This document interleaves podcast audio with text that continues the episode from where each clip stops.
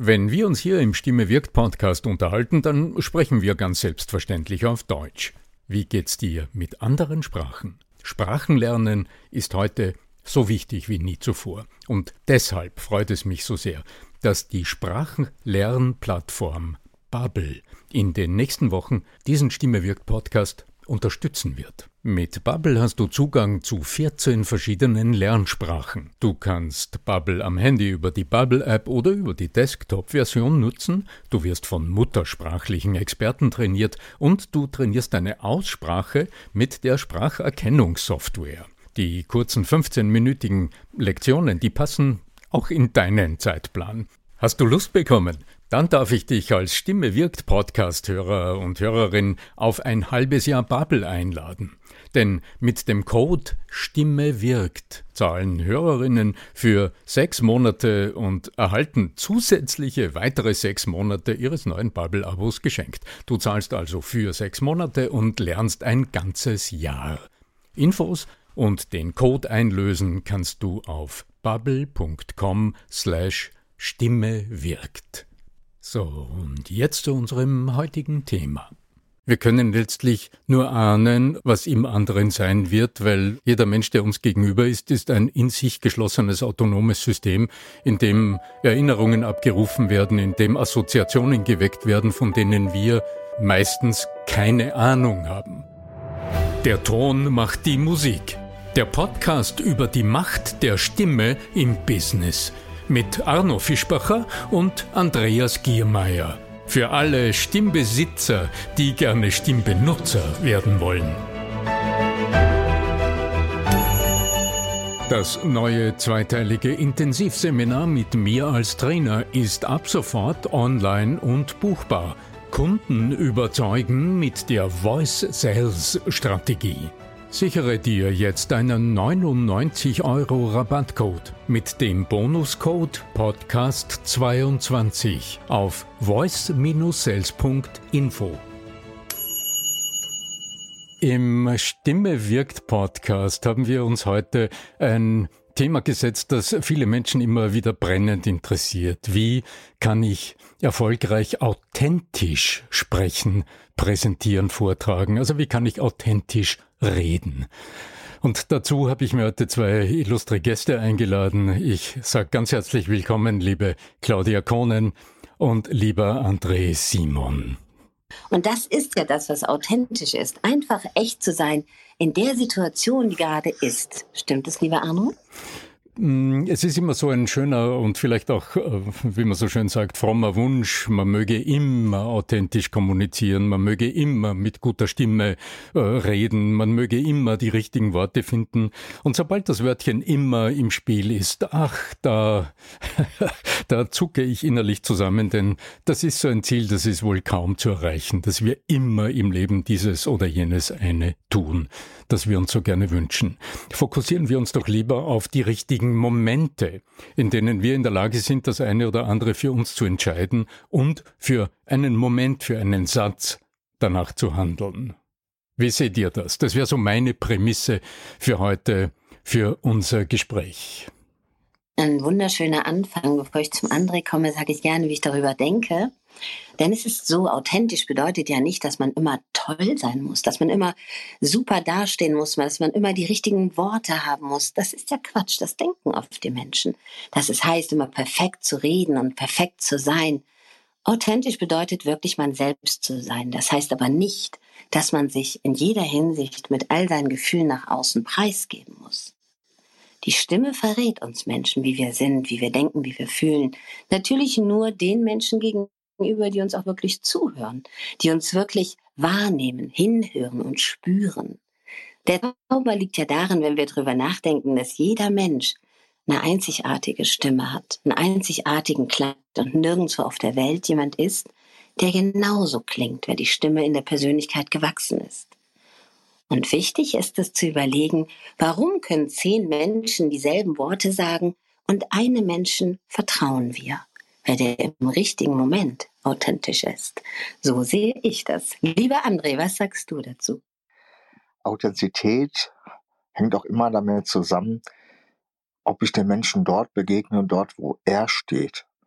Und gebe ich ihm das mit, was er auch kann. Das heißt, in welcher Bewusstheit ist der und in welcher Bewusstheit bin ich. Und Authentität bedeutet ja auch, den dort abzuholen, wo er gerade im Moment steht und ihn dort zu berühren, wo er gerade jetzt steht. Und dieses sich begegnen dort, wo der andere steht, das ist für mich dann auch die Brücke zur Authentizität. Mit ihm auf dieser Ebene stehe, wo er ist, dann kann ich ihn auch berühren und dann werden auch meine Worte ihn so berühren, dass er sie als authentisch empfindet. Mhm, das ist ein interessanter Blickwinkel. Also den Augenblick wahrnehmen, höre ich dich sagen.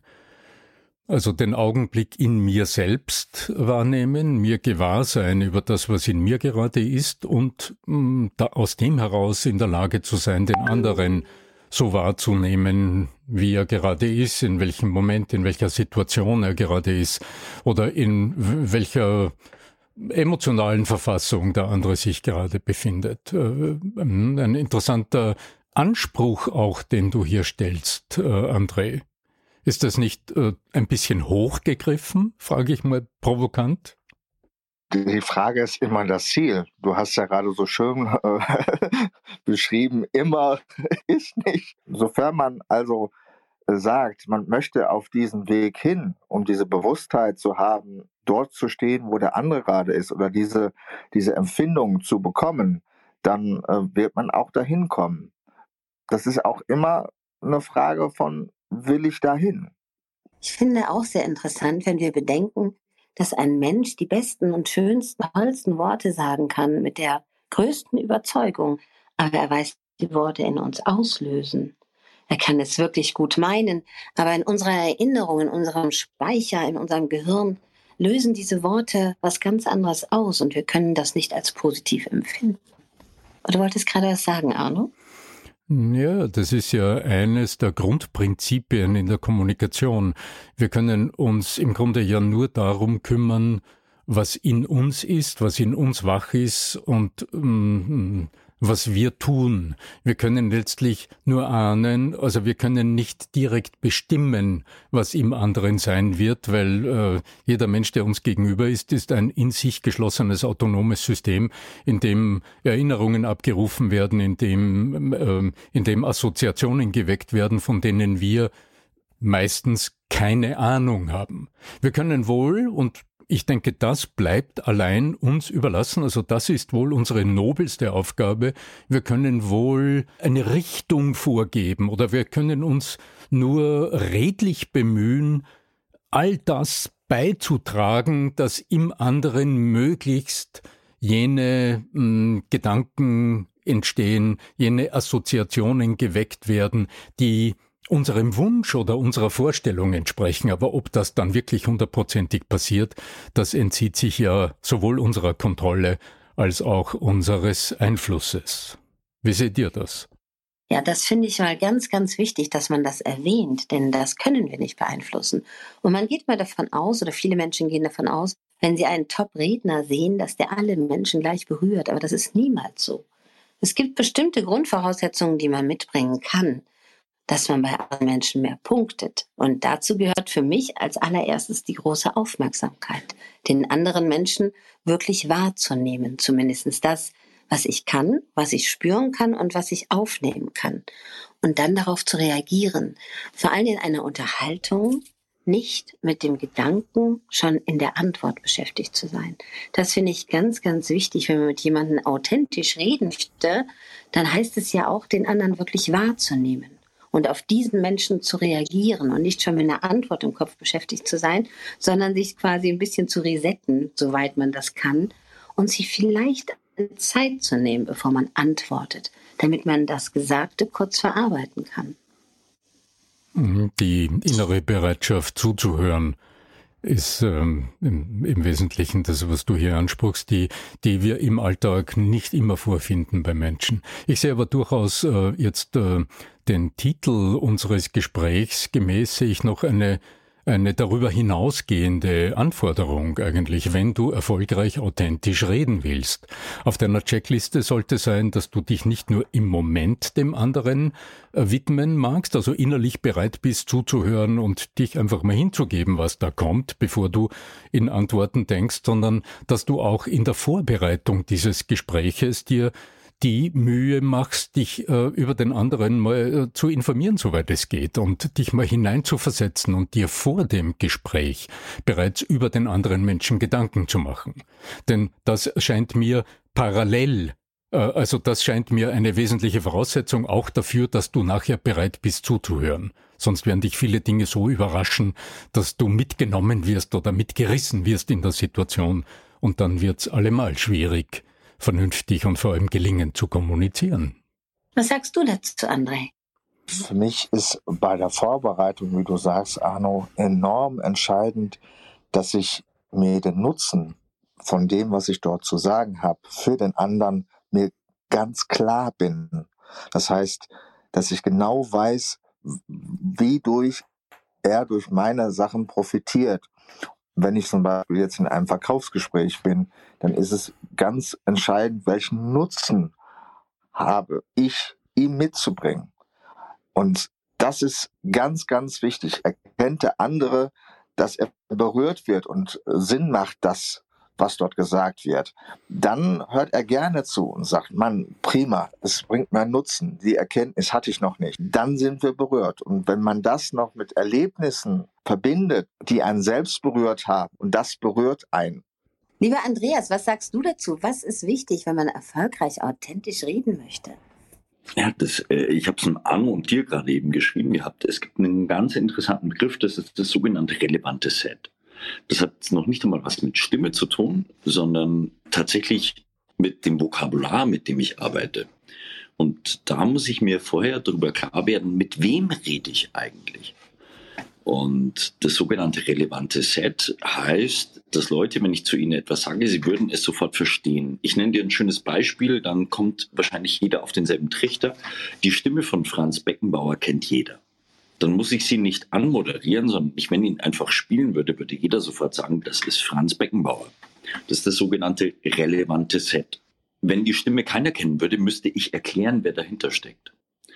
Und das hat übrigens nicht nur was Stimmliches, also was vom Wiedererkennungswert, sondern es hat auch was Inhaltliches.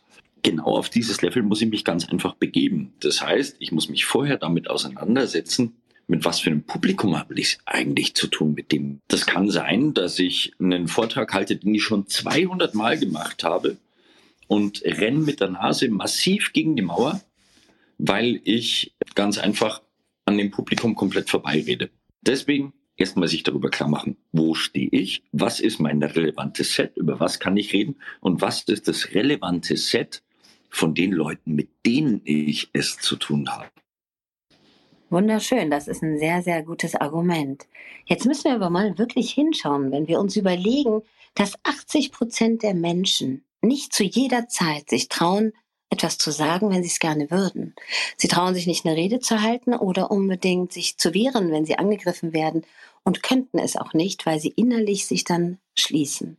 Viele Menschen trauen sich nicht authentisch zu sagen, was sie denken, sondern verschließen sich und werden schüchtern, eingeschüchtert und von klein auf ist es teilweise ja schon so, wenn man das sieht. Und ich sage immer, wenn man sich damit beschäftigt, mit seiner Stimme, mit seiner Selbsterkenntnis, wer bin ich, wie klinge ich, wie rede ich mit mir und auch mit anderen Menschen, dann ist es befreiend, weil du zu jeder Zeit mehr oder weniger, sagt man so, deinen Mann stehen kannst, deine Person stehen kannst oder deine Persönlichkeit nach außen bringen kannst. Und dann hast du die Macht, authentisch zu sein, wenn du das möchtest. Du kannst schweigen, aber auch reden.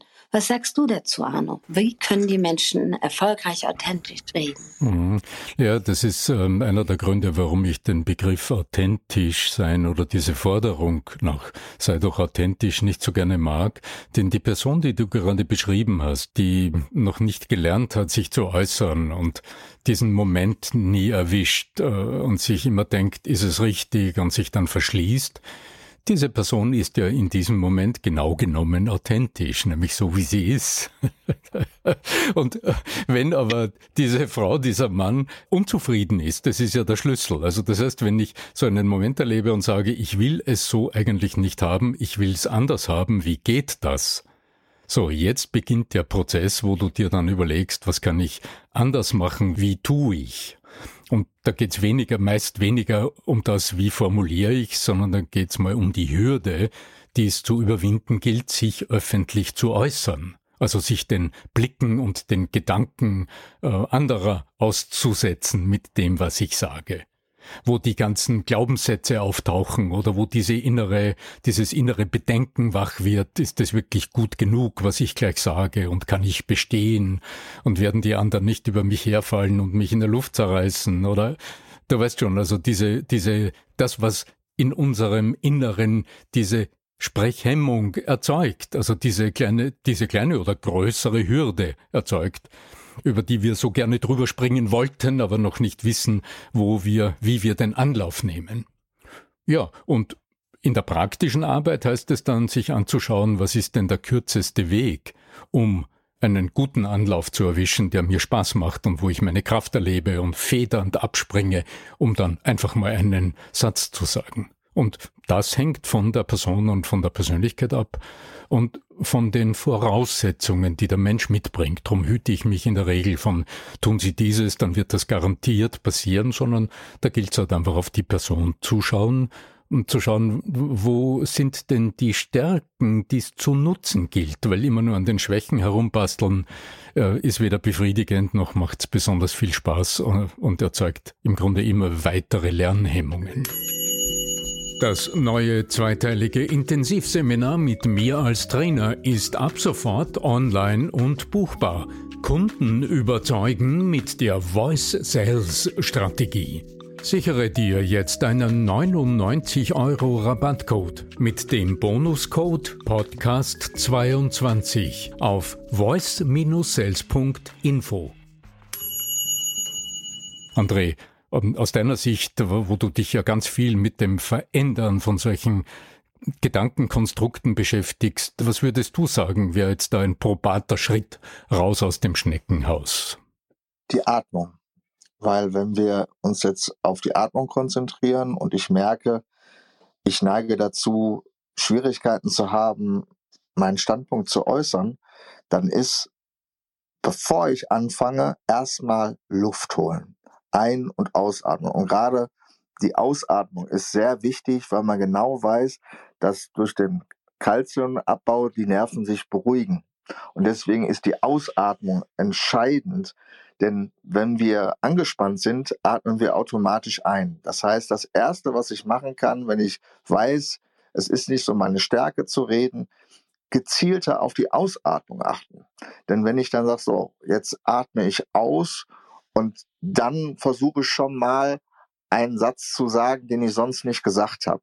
Dann ist dieses zu sagen, so, ich konzentriere mich in Stresssituationen erstmal auf die Ausatmung und mache es heute mal anders. Und dieses anders machen, als es üblich ist, das befreit einen auch von den Erwartungshaltungen wieder zu versagen.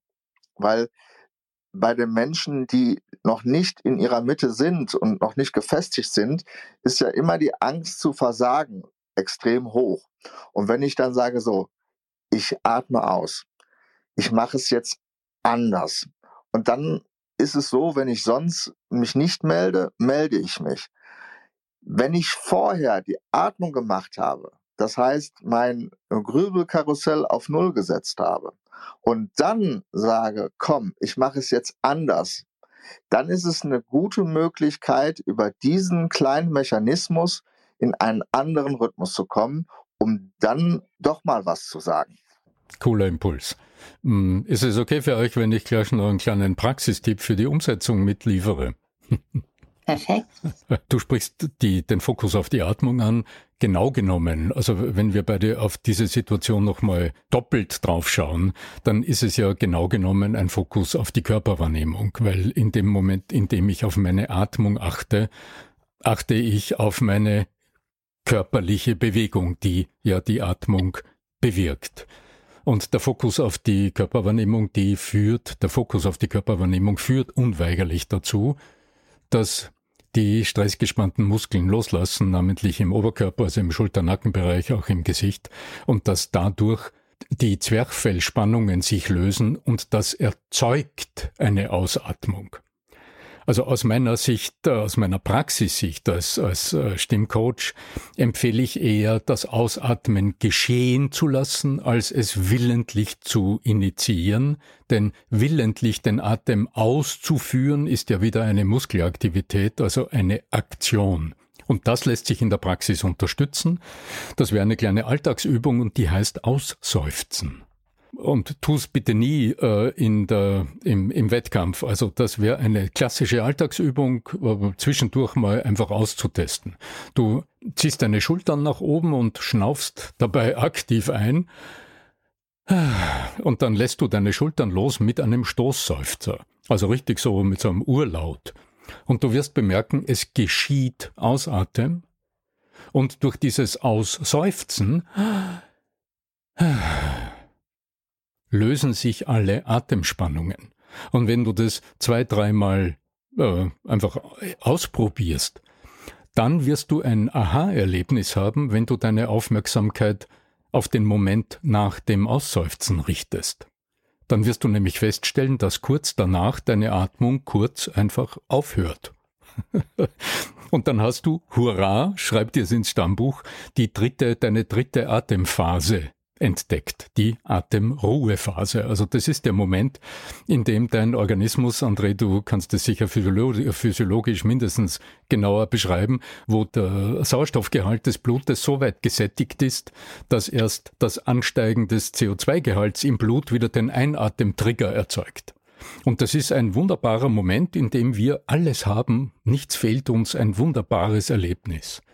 Wenn du das im Alltag ein paar Mal austestest, dieses kleine Ausseufzen, dann wirst du bemerken, du kannst es einfach still initiieren, indem du sagst, also quasi nur innerlich, ohne etwas zu tun. Und da wirst du merken, die Schultern plumpsen runter, es atmet aus in dir und du erreichst für einen kurzen Moment dieses wunderbare Gefühl des, ach, ich bin im Nirvana, ich bin im Mutterschoß, frag mich, ich bin irgendwo, wo ich alles habe, wo mir nichts mehr fehlt und wo ich in einer wunderbaren äh, Grundgefühl äh, des inneren Vertrauens bin und aus dem heraus kann dann das nächste erwachsen. Also das wäre mein Praxistipp zu dieser Ausatem-Thematik. Was denkt ihr dazu? Lasst mal hören. Ich habe einen sehr schönen Satz, der das zusammenfasst. Du bist sicher, versorgt und geborgen. Und dieses Gefühl, sicher, versorgt und geborgen zu sein. Das ist das, was du gerade beschreibst. Wunderbar zusammengefasst. Ja, genau, das sehe ich nämlich genau so. Und vor allem, wenn man sagt, man möchte erfolgreich, authentisch reden, bedeutet es ja, sich selbst bestimmt zu verhalten. Also, dass man sich nicht von außen bestimmen lässt, sondern dass man bei sich bleibt. Authentisch heißt ja nicht, dass man immer gleich ist, sondern dass man in dieser Situation sein eigenes Gefühl seine eigene Empfindung, seine eigene Überzeugung und seine Gedanken und seine Bedürfnisse nach außen trägt und sich nicht von äußeren Umständen beeinflussen lässt und nur reagiert auf andere Einflüsse. Mhm. Wie siehst du das, Arno? Das finde ich sehr, sehr wichtig, dass mhm. man das mal erkennt, dass man nicht immer reagiert auf andere Menschen, und dieses Hin- und Herhopsen, sich schieben lassen in irgendwelche Gedanken oder Gefühle und Reaktionen, mhm. sondern dass man sich selbst treu bleibt. Darum ist es auch so wichtig, sich selbst kennenzulernen. Mhm. Ja, das äh, finde ich, wir sind an einem also für mich an einem sehr, sehr essentiellen Punkt unseres Gesprächs angelangt. Und ich denke, es wird auch lohnen, hier einfach zusammenzufassen und die, die Aufnahme damit auch stehen zu lassen. Denn das, was du hier gerade sagst, heißt ja, du bist dann in der Lage, die Führung über dich selbst zu übernehmen und dem Umfeld, der Situation, den anderen, die dich anschauen und so weiter, die Führung abzukaufen. Also nicht die Situation bestimmt, wie deine nächsten Handlungen, deine nächsten Gedanken, deine nächsten Sätze sind, deine nächsten Aktivitäten sind, sondern du für dich erlebst einen autonomen Moment, in dem du dich selbst führst, in dem du dich körperlich erlebst. Und aus dem heraus wird es dir dann möglich sein, alle deine sinnvollen nächsten Schritte, zu denen du dich entschließt und entscheidest, aktiv zu gestalten. In diesem Sinn, ja, ich finde es äh, toll, wohin uns unser Gespräch geführt hat, nach anfänglichen technischen Aussetzern. liebe äh, Claudia, lieber André, lieber Andreas, ich danke euch ganz herzlich für eure Gedanken und fürs Dabeisein. Möge die Macht der Stimme mit euch sein. Euer Arno Fischbacher.